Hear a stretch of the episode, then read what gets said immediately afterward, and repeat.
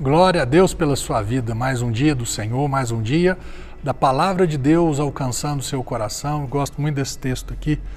Jesus ele entra no templo, lá no templo físico lá de Jerusalém e faz um, um, uma bagunça ali, tomba a mesa de cambista e é, nananana. olha que interessante.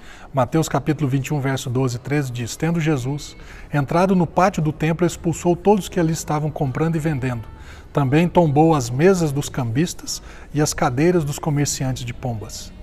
É, isso daqui era o que? Eram pessoas ali que comercializavam o que? Os animais para serem sacrificados.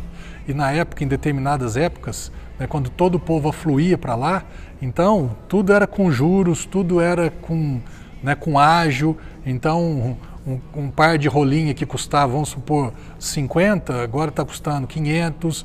Uma ovelha perfeita, própria para o sacrifício, que custava mil, agora custava 3 mil. E ali virou um comércio, virou um mercado, virou o que? Estamos ganhando dinheiro comercializando coisas de Deus. Estamos o que? É, é, manipulando, distorcendo os princípios, como naquele tempo era do Antigo Testamento ainda, rituais e cerimônias para perdoar pessoas, purificar pessoas diante de Deus, mas isto explorando, levando vantagem.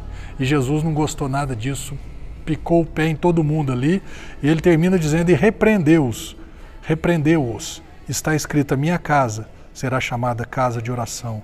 Vós, ao contrário, estáis fazendo dela um covil de salteadores. Uma palavra bem simples e clara para nós. Nós somos o templo do Espírito Santo. O Espírito Santo de Deus, ele habita em nós. Veja dentro de você se existe, se você está alojando cambistas, salteadores. Veja se dentro do seu coração você tem intenções ruins diante de Deus. Quais são essas intenções? Não, eu estou na igreja para levar vantagem. Eu estou com Deus para levar vantagem. Você acha que isso agrada a Deus? Eu vejo muitas coisas aí que eu não vou nem mencionar, né?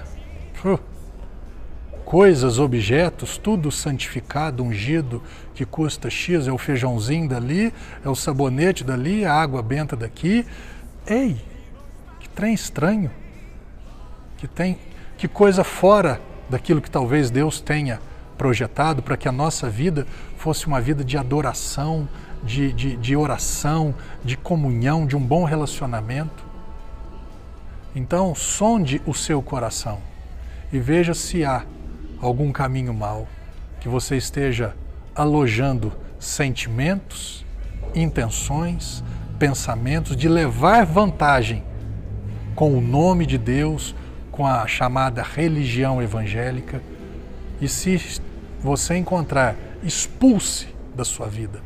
Remova esses pensamentos e essas intenções no nome de Jesus, para que a sua vida, você e eu, como templos do Espírito Santo, sejamos templos, casa de adoração e de oração. Amém?